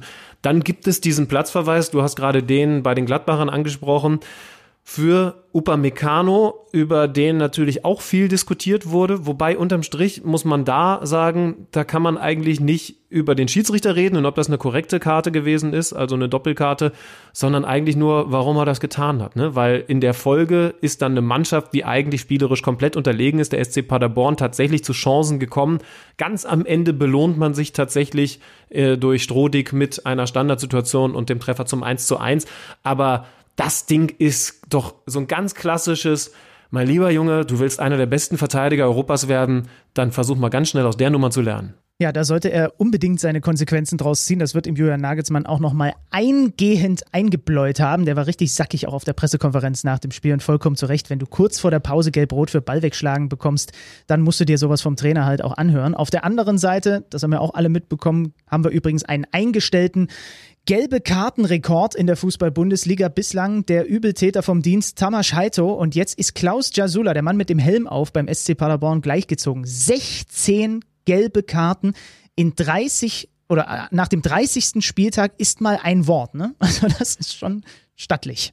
Ja, also ich bin jetzt kein Riesenfan von den Leuten, die äh, dann sagen, oh, geil hier, das ist der Klopper der Liga, den feiern wir, richtig guter Typ so er hat ja selber auch gesagt, und das finde ich auch gut, dass das jetzt nicht bedeutet, dass er ein unfairer Spieler ist, sondern es gehört halt zum Profifußball auch dazu, mal taktische Fouls zu ziehen und so weiter. Ich finde tatsächlich, dass es zumindest eine Erwähnung wert ist, dass der Kerl so oft gelbe Karten sieht, aber halt dann nicht vom Platz fliegt. Ne? Also, wenn wir gerade über Upamecano geredet haben, 16 Mal bekommst du eine gelbe Karte in dieser Saison und kriegst dich dann aber zurückgehalten. Also, das spricht ja schon auch irgendwie für deine Qualität. Und sind wir mal ehrlich, jetzt muss er sich den Rekord natürlich auch noch holen. Also ich will niemanden dazu animieren, irgendwie sich gelbe Karten einzusammeln, aber es, es, gibt ja nie wieder so eine große Chance, sich in die Geschichtsbücher reinzubringen. Ich glaube, er wird einfach am letzten Spieltag ein Tor schießen und seinen Helm zum Jubeln ausziehen. das ist eine schöne Vorstellung. Darunter vielleicht noch irgendeine Botschaft, ich weiß es nicht. Aber das ist ja ein schwieriges Thema im Moment. Lass uns noch ein bisschen intensiver über Leipzig reden, weil sich da so viel aufgetan hat. Wir haben es ja schon vorhin angedeutet. Timo Werner, äh, ja, geht er denn nun tatsächlich und wann wird es bekannt gegeben und was passiert dann eigentlich nach Timo Werner, der ja das Spiel der Leipziger in den letzten Jahren schon ganz klar geprägt hat? Wir haben Fragen. Die Antworten hat hoffentlich, aber wir sind da sehr optimistisch, Oliver Hartmann. Welcher Bundesligist stemmt am Ende der Saison die Meisterschale in die Luft? Wer kämpft um den Klassenerhalt? Auf tipico.de kannst du deinen Tipp abgeben. Einfach auf unsere Seite gehen und auf deinen Favoriten setzen. Wenn du schon mal bei Tipico auf Sportwetten getippt hast, kennst du dich ja bestens aus. Für alle Neueinsteiger ist noch eines wichtig zu wissen. Tipico Sportwetten verdoppelt deine erste Einzahlung. Registriere dich noch heute und sichere dir so den Willkommensbonus bis zu 100 Euro. Du erhältst den Bonus sofort nach deiner ersten Einzahlung. 18 plus. Glücksspiel kann süchtig machen. Hilfe unter www.spieleambulanz.de. So, da ist er, der Mann, der sich wie kein zweiter beim Kicker auskennt mit RB Leipzig bei uns in der Leitung. Schönen guten Tag, Oliver Hartmann. Ja, hallo, guten Tag. Lass uns bei RB, wo es ja sehr viele Themen gibt, erstmal mit dem rein sportlichen beginnen. Gegen den SC Paderborn lässt RB Leipzig im Rennen um die Champions League mal wieder Punkte liegen, wie schon einige Male in den vergangenen Wochen. Ähm, Dortmund ist jetzt auf vier Punkte weg. Es sind nur drei Punkte vor der Europa League. Wenn man das alles zusammennimmt und dann auch noch den Spielverlauf gegen Paderborn, wie angefressen ist der Cheftrainer gerade, Julian Nagelsmann, über das, was da passiert? Ja, also wenn er eines nicht kann, der Julian Nagelsmann, dann ist es verlieren äh, und schon gar nicht so Punkte liegen zu lassen, wie das dann am Samstag der Fall war. In Leipzig herrscht momentan schon dicke Luft äh, bei den Entscheidungsträgern, weil das am Samstag äh, zum wiederholten Male eine große Chance liegen gelassen wurde, in diesem äh, Kampf um die Qualifikation für die Champions League äh, die Konkurrenten deutlicher hinter sich zu lassen. Das war das vierte Heimspiel, das man nicht gewonnen hat. Das dritte seit der Corona-Krise. Also da ist momentan äh, etliches, was nicht ganz stimmt. Auch wenn man auf der anderen Seite sagen muss, dass äh, Leipzig jetzt seit zwölf Pflichtspielen ungeschlagen ist, aber sie machen einfach viel zu viele Unentschieden Spiele, die sie hätten gewinnen können, gewinnen müssen, wie es beispielsweise auch gegen Paderborn, die dann am Ende nicht nach Hause gefahren werden. Das große Drumherum-Thema hört auf den Namen Timo Werner, der wohl zum FC Chelsea wechselt. Wie sind da deine Informationen? Laut Julian Nagelsmann ist noch nichts in trockenen Tüchern. Welche Infos hast du? Wie, wie trocken sind diese Tücher und was liegt in diesen Tüchern? Es gibt ja eine Ausstiegsklausel, die dann demnächst fix gezogen werden müsste. Ja, die, die Tücher sind erst dann trocken, wenn die Tinte unter dem Vertrag trocken ist und der Vertrag unterschrieben ist. Das ist nur nicht passiert. Ähm, aber auch nach meinen Informationen hat sich Timo Werner entschieden. Ähm, seine Wahl ist auf den FC Chelsea gefallen. Äh, Chelsea möchte ihn haben. Das ähm, darf man davon ausgehen, dass die Dinge in dieser Woche äh, dann finalisiert werden, damit die Klausel, die am 15. Juni gezogen werden muss, ähm, damit Chelsea dann diese Klausel ziehen kann und ähm, Timo Werner dann für 50 Millionen transferiert wird zur neuen Saison. Dann gehen wir jetzt mal davon aus, dass dieser Transfer stattfinden wird und dass Timo Werner den Verein verlässt. Heißt doch dann in der Folge, dass zwingend Ersatz her muss. Das war ja eigentlich schon immer klar, dass Timo Werner nach dieser Saison den Verein verlassen wird.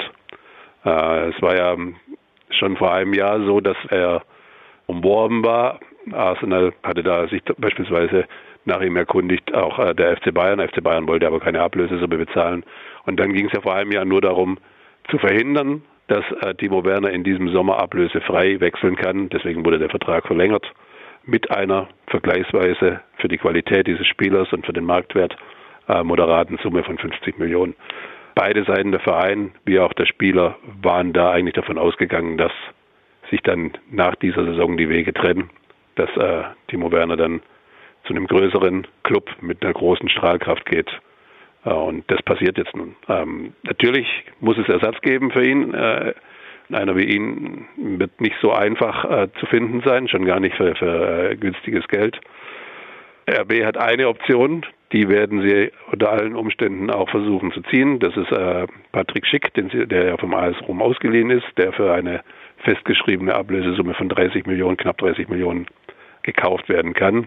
Diese Summe ist in Corona-Zeiten nicht mehr marktüblich, deswegen will sie auch äh, Leipzig nicht bezahlen. Rom möchte den Spieler trotzdem verkaufen. Da bin ich recht zuversichtlich äh, aus Leipziger Sicht, dass dort man sich irgendwo einigt und äh, Schick dann fest verpflichtet wird. Darüber hinaus ein Kandidat, der ein bisschen was von Timo Werner verkörpert, ist äh, Werder Bremen Rashica. Da besteht Interesse. Auch er hat eine Ausstiegsklausel, die aber auch abhängig ist vom, vom meines Wissens vom, vom äh, Liga-Verbleib, erste oder zweite Liga. Dort wird man schon erstmal abwarten, äh, wie das bei Werder Bremen in dieser Saison zu Ende geht. Und das könnte ich mir aber gut vorstellen, dass äh, man dann dort ernst macht. Aber Oliver, dann setzen wir das jetzt alles noch mal ein bisschen in ein größeres Verhältnis, weil Julian Nagelsmann ist ja auch nach Leipzig gekommen, um dann, hat er ja auch relativ offen gesagt, vielleicht dann auch irgendwann mal einen Titel zu gewinnen. Und er ist ein ehrgeiziger und vielleicht auch ein bisschen ungeduldiger Typ. Was bedeutet das denn für RB Leipzig und was bedeutet es auch für Julian Nagelsmann und, und, und für das Projekt RB unter Nagelsmann, dass man eben nicht in der Lage ist, solche Leute wie Werner zu halten und im Verein weiter zu beschäftigen mit der Aussicht, ey, wir werden hier zusammen den nächsten Schritt gehen und du musst nicht irgendwo anders hingehen.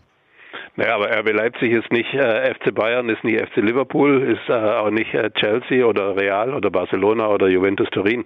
Da werden sie also schnell nicht hinkommen. Also das ist, äh, es ist ja Vereinsphilosophie, junge Spieler für nicht das ganz große Geld einzukaufen auszubilden und dann irgendwann auch zwangsläufig ziehen zu lassen. Das war bei Navi Keita so, der nach Liverpool ging vor zwei Jahren. Das ist jetzt bei Timo Werner so.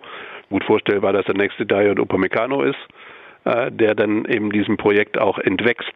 Das gehört zur Philosophie dieses Vereins und äh, auch wenn man mit Red Bull einen, einen, einen potenten Eigner und Sponsor hat, äh, heißt es nicht, dass RB Leipzig unendlich immer Geld in, in Personal investieren kann. Das wird auch nicht passieren, dass RB in den nächsten ein, zwei, drei Jahren äh, für 50 Millionen einen Transfer macht, also auf der Einkaufsseite. Ja, wenn du Red Bull schon ansprichst, das ist ja ohnehin gerade ein Thema. Es geht um 100 Millionen Euro, um eine Umschuldung. Oliver Minzlaff sagt, man bekommt da keinen Cent geschenkt. Die Fußballfans, wenn sie es denn nicht mit RB halten, wollen ihm das natürlich nicht so richtig glauben. Kannst du uns diese ganze Nummer mal erklären? Was hat es mit diesen 100 Millionen für RB auf sich? Das ist eine komplexe Sache, die nicht ganz so einfach in wenigen Worten zu erklären ist. Mhm. Es ist, ähm, es ist, es ist so, dass äh, das Geld nicht von Red Bull verschenkt wird. Das stimmt schon.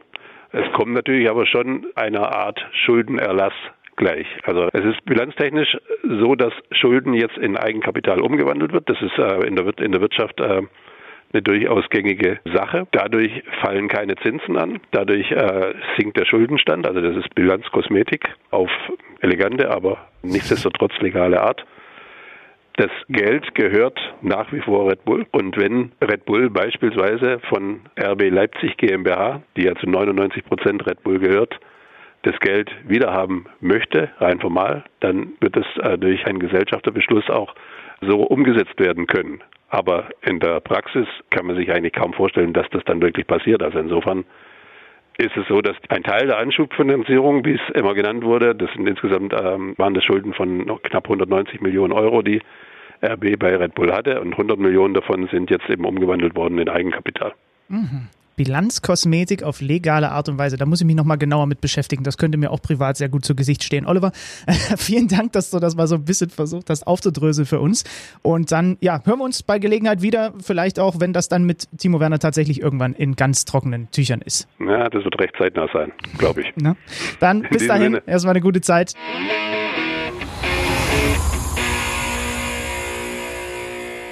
Bilanzkosmetik auf legale Weise. Ich bin mir relativ sicher, ich müsste noch mal in mein E-Mail-Postfach schauen, dass ich regelmäßig von einer unbekannten Adresse mit genau diesem Betreff E-Mail zugeschickt bekomme. Soll ich da vielleicht doch mal reinschauen? Ist es eine österreichische Adresse? Kleiner nee, Spaß. nee, sie ist eher so von den Fidschi-Inseln oder, oder so. Aber ansonsten sehr vertrauenswürdig. Die kommt doch direkt unter der von dem afrikanischen Prinzen, der 50 Millionen zu vererben hat und dich ausgewählt hat, oder? Ja, aber mit dem habe ich ein ganz gutes Verhältnis mittlerweile. Ja. Okay, da soll ich dich auch schön grüßen. Ähm, das ist also, er hat sich ja vorher auch informiert und eventuell wird er bei dir auch nochmal als Investor aufschlagen. Da habe ich einfach mal deine E-Mail-Adresse weitergeleitet, damit er sich da privat nochmal mit dir auseinandersetzen. Was haben wir noch auf der Agenda? Also wir haben über die Tabellenregion da oben geredet. Wir sollten schon auch nochmal nach unten blicken in der Tabelle, ne? Ja, das Abstiegsrennen läuft ja. Also da hat sich jetzt vielleicht durch das 1-1 gegen Augsburg-Köln so rauslaviert. Ne? Sieben Punkte sollten reichen auf den Relegationsrang. Also Köln ist durch, oder? Ja. Das verkünde ich hiermit für den FC Köln. So eine Depesche. 1-1, ja. Augsburg ist dahinter, aber da sind es nur vier Punkte. Also zwischen dem 13. und dem 17. zwischen Augsburg und Bremen sind es sieben Punkte. Die Bremer haben gestern äh, in Person von Florian Kofeld ja ganz klar gesagt, ja, wir müssen jetzt erstmal Richtung Relegation schauen. Alles andere macht keinen Sinn. Ja, bei Augsburg hat sich Heiko Herrlich extrem geärgert, dass der Abstand zum Relegationsrang nicht ein bisschen größer ist, denn er war mit einer Schiedsrichterentscheidung bei diesem Unentschieden gegen Köln alles andere als zufrieden bzw. überhaupt nicht einverstanden. Zweite Hälfte, Saren Renbase wird in die Zange genommen von Jakobs und Zichos und es gibt keinen Elfmeter. Hast du die Szene vor Augen? Ja, ja. Ich finde, also, das ist eine ganz schwierige, aber vielleicht auch wichtige Szene, um zu beschreiben, was da im Moment im Zusammenspiel Schiedsrichter auf dem Feld und VAR im Keller passiert. Ähm, ich habe das in den letzten Wochen schon immer mal wieder in die Richtung mitbekommen und es hatte sich bei mir so ein Verdacht gebildet, der hat sich jetzt nach dieser Aktion nochmal verhärtet. Ich will das einfach mal als These präsentieren und du kannst Stellung zu beziehen. Pass mhm. auf, diese Szene ist ein Foulspiel und ich würde jetzt mal sagen, dass der Schiedsrichter vom Gefühl her sagt, oh ja, könnte was gewesen sein. Hm, nicht zu 100% gesehen, aber im Zweifel vielleicht eher was, was man pfeifen muss. Aber hey, das kann sich ja der VAR nochmal anschauen. Das heißt also, ich lasse die Nummer erstmal laufen. Weil dann ist nicht sofort das Ding unterbrochen, vielleicht ergibt sich daraus ja noch was und dann pfeife ich das lieber nicht weg. Ich habe ja immer noch den VAR in der Hinterhand und in dem Fall hat er es also im Hinterkopf. Darum lasse ich diese Nummer wieder laufen. Was ist aber die Krux an der ganzen Sache? Der VAR hat klar als Vorgabe, dass er nur dann eingreift, wenn es eine hundertprozentige Fehlentscheidung ist. Und das ist es dann offensichtlich nicht. Es ist zwar, wenn man das jetzt von der ähm, Situation her bewertet, eine Fehlentscheidung, finde ich, aber offensichtlich dann wieder nicht klar genug, um die Nummer zu pfeifen und nachträglich zu korrigieren. Das heißt also, weil zwei Leute die Sache als nicht klar genug bewerten und der eine hat es vielleicht so ein bisschen schwammig im Hinterkopf, der andere die klare Vorgabe, deswegen sagen, nee, mache ich nichts draus, werden durch diese Handhabe, diese Doppelhandhabe, im Moment sogar weniger Elfmeter gepfiffen, speziell bei diesen 50-50-Aktionen, die es ja häufig gibt, und vielleicht auch 60-40 oder 40-60, als vor dieser ganzen VAR-Regelung. Verstehst du, was ich meine? Also lass mich nochmal rekapitulieren. Du meinst im Grunde genommen, es gibt eine Diskrepanz, weil der Schiedsrichter im Hinterkopf hat, der VAR wird das, wenn ich es übersehe, schon nochmal korrigieren. Und der VAR sagt, ist aber nicht hundertprozentig klar, deswegen korrigiere ich es eben nicht, obwohl sich vielleicht ein Schiedsrichter darauf verlässt, dass es sollte er falsch gelegen haben oder eher im Hinterkopf haben, na, ich mach's erstmal nicht, weil es wird ja schon noch korrigiert und die reden quasi aneinander vorbei. Na, nicht aneinander vorbei, aber Benjamin Cortus hat das natürlich im Hinterkopf und sagt sich, äh, man soll ja lieber erstmal das Spiel laufen lassen und dafür habe ich ja den VAR, das was korrigiert wird.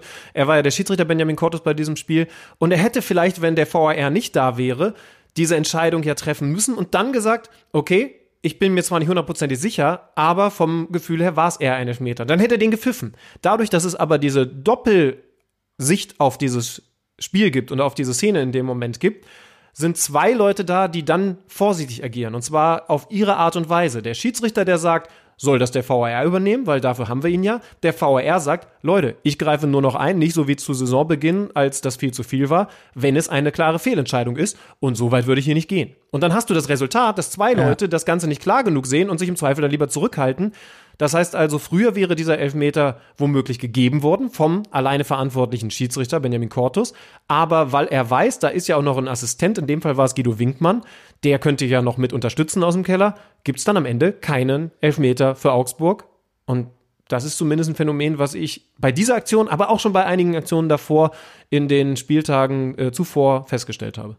Na, da muss ich das mal beobachten. Also zwei Dinge würde ich dazu mal klar machen. Für mich ist es ein klarer Elfmeter gewesen, den du als Schiedsrichter auch direkt geben kannst, weil er wird in die Zange genommen und zwar auf eine Art und Weise, dass es ein klares Foul ist. Heiko also zumindest von einem Skandal gesprochen. Zumindest beides in Kombination ist ein Elfmeter für den FC Augsburg.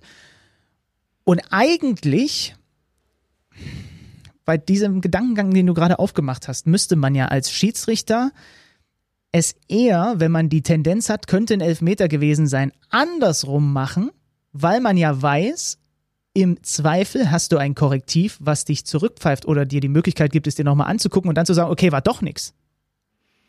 Verstehst du? Aber das kann natürlich dann auch wieder dazu genau, führen, ja, ja. dass du im Hinterkopf hast, okay, ich pfeife erstmal, auch wenn nur eine Hand in der Nähe war oder wenn, wenn ich ja. auch nur ansatzweise denke, dass es ein Foulspiel ist. Das heißt, es ist, ja, es bleibt weiter halt unglaublich komplex. Ja, wenn du so denkst, also ich verstehe schon, was du meinst, aber wenn du so denkst, dann gäbe es ja wieder nach meiner These zu viele Elfmeter, weil der Schiedsrichter sagt, ich pfeife erstmal und dann sagt der VfR, ja, aber nicht der unbedingt. ich kann ich nicht klar genug überstimmen. Ja, ja, nee, wobei nicht unbedingt, weil es gibt ja dann auch immer noch mal die Möglichkeit, wenn die sich beide nicht so ganz sicher sind oder dass er sich es nochmal anschaut und spätestens dann kann er ja sehen, ob er zumindest in seiner Interpretation falsch gelegen hat oder nicht. Also du hast ja also diese Korrekturmöglichkeit mal unabhängig vom VAR für den Schiedsrichter selbst da nochmal zu sagen, okay, du sagst jetzt, da war nix, das kann ich mir nicht vorstellen. Ich habe das so wahrgenommen, er hat ja die Möglichkeit rauszugehen.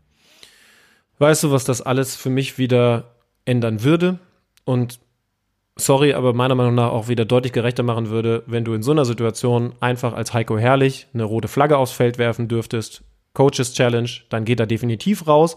Die hast du nur einmal pro Halbzeit und wenn du falsch gelegen hast, ist sie halt weg.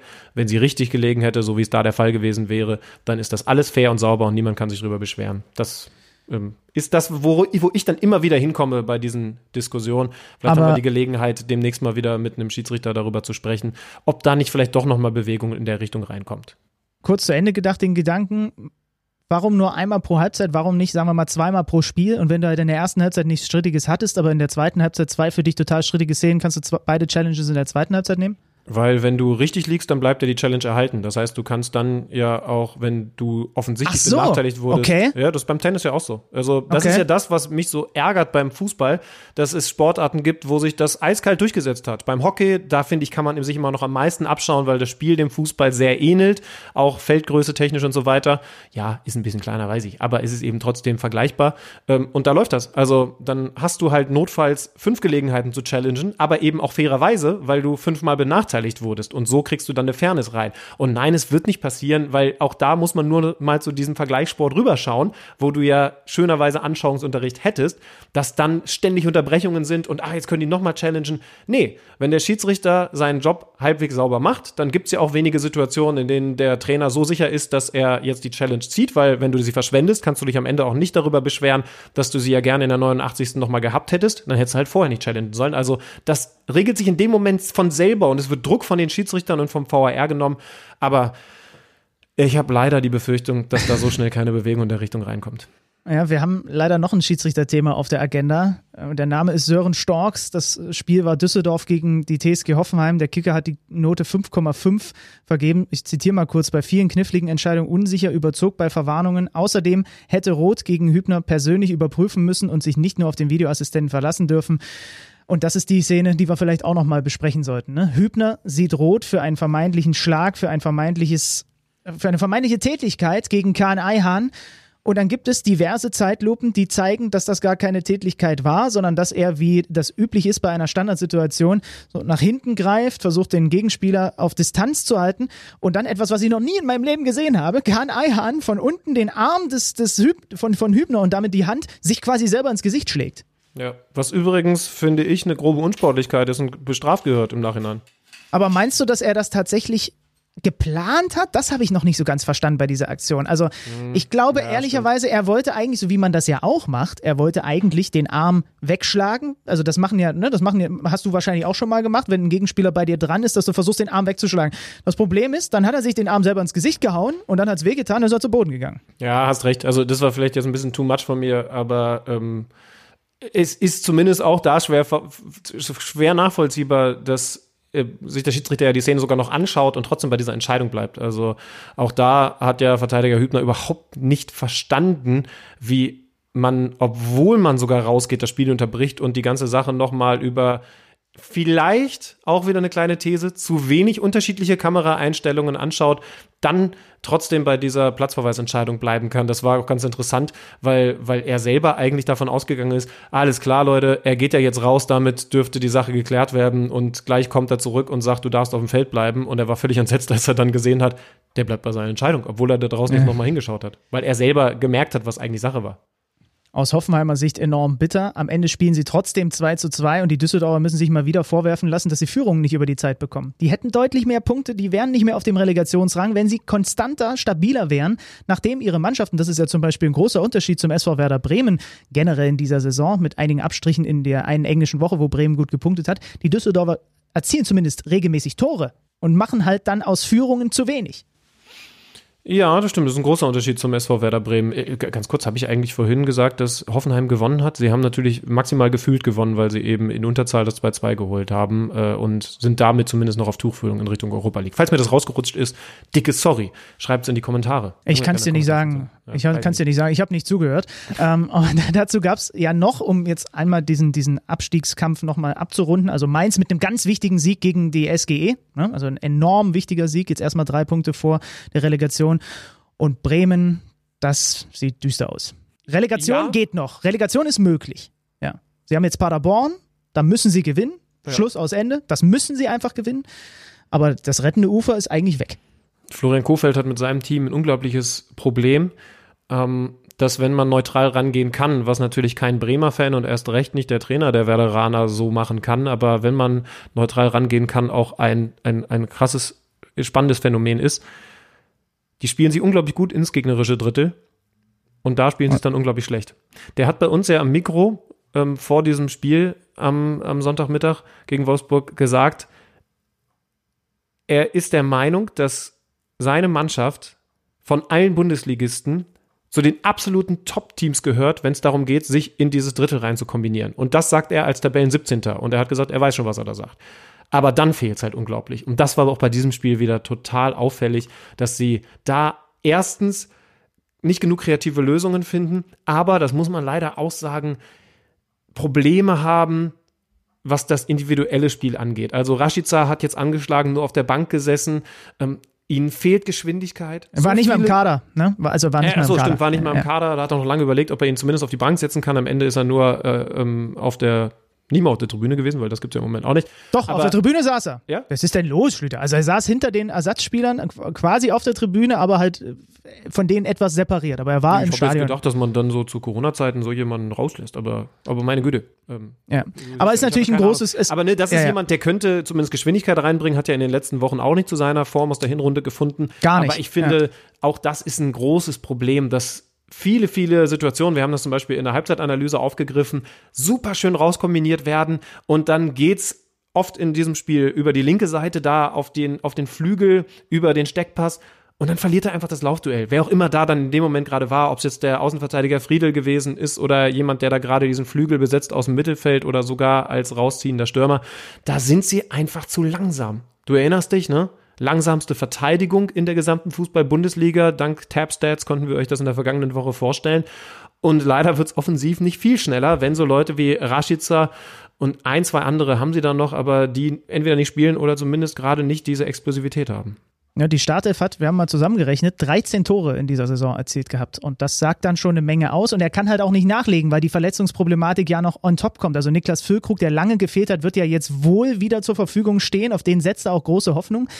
Aber das ist auch nur die eine Seite des Feldes. Und die andere Seite ist wieder Kopfball-Gegentor. Wieder sieht Vogt nicht gut aus, der, ich habe jetzt so einen Zusammenschnitt gesehen, in ein paar so wichtigen Situationen, seitdem er beim SV Werder Bremen ist, so schlafmützig agiert am eigenen 16er, im eigenen 16er, den, den Gegenspieler nicht so richtig auf der Kappe hat. Jetzt bei Welchhaus war es auch wieder so. Es ist natürlich auch schwer, wenn der einmal in Tempo kommt, weil der ist nicht nur fünf Meter groß, sondern der ist auch noch unglaublich wuchtig und schnell und den dann zu stellen. Aber es ist deine Aufgabe und das tut den Bremern weh.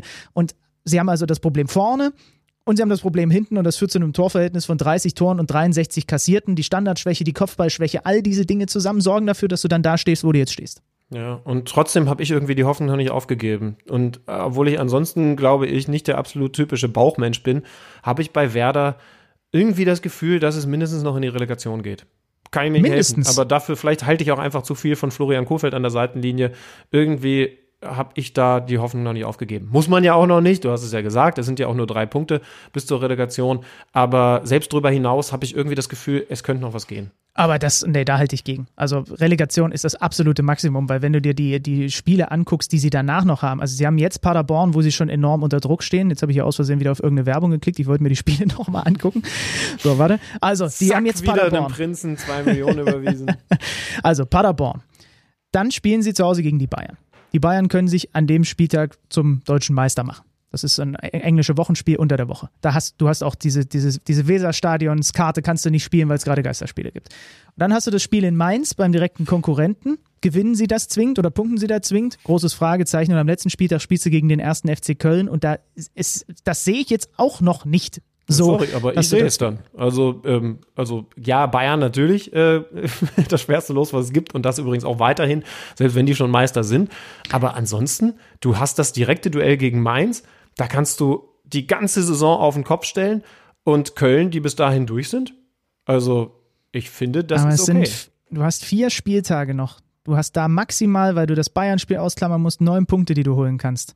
Was Und ist dann- bei Fortuna dann- Düsseldorf? Die haben an den Liga. letzten, die haben an den letzten beiden Spieltagen noch Augsburg und Union in den direkten Duellen. Also sie haben es fast noch mehr in der Hand als die Bremer, müssen aber davor natürlich jetzt auch noch gegen Dortmund und Leipzig spielen. Also auch das ist aus Düsseldorfer Sicht tough. Ja, mehr als Relegation sehe ich bei Bremen trotzdem nicht. Bleibt spannend. Bleibt spannend und darum können wir uns auch jetzt schon auf die kommenden Folgen Kicker Meets the Zone äh, freuen, wenn ich entweder mit ganz breiter Brust hier auftrete und behaupten kann, ich habe es doch immer gesagt, also zumindest ab dem 8. Juni. Die Werderaner kriegen das noch irgendwie hin. Oder Benny Zander kann sagen, Leute, ihr seht mal wieder, hier sind die Sonnenstrahlen, hier ist Benny Zander, ich bin der Shining Star dieses Podcasts. Schön, dass ihr wieder zugehört habt. Ich habe noch einen Vorschlag an Klaus Jasula.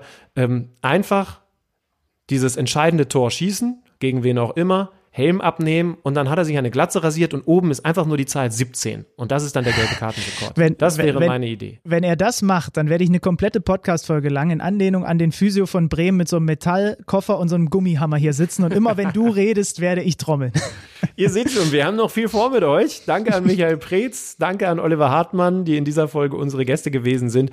Und danke an euch, ihr als unsere Zuhörer, als die Treuen, die Guten. Bis nächste Woche. Bis dann. Tschüss. Das war Kicker meets the Zone, der Fußball-Podcast. Präsentiert von Tipico Sportwetten mit Alex Schlüter und Benny Zander.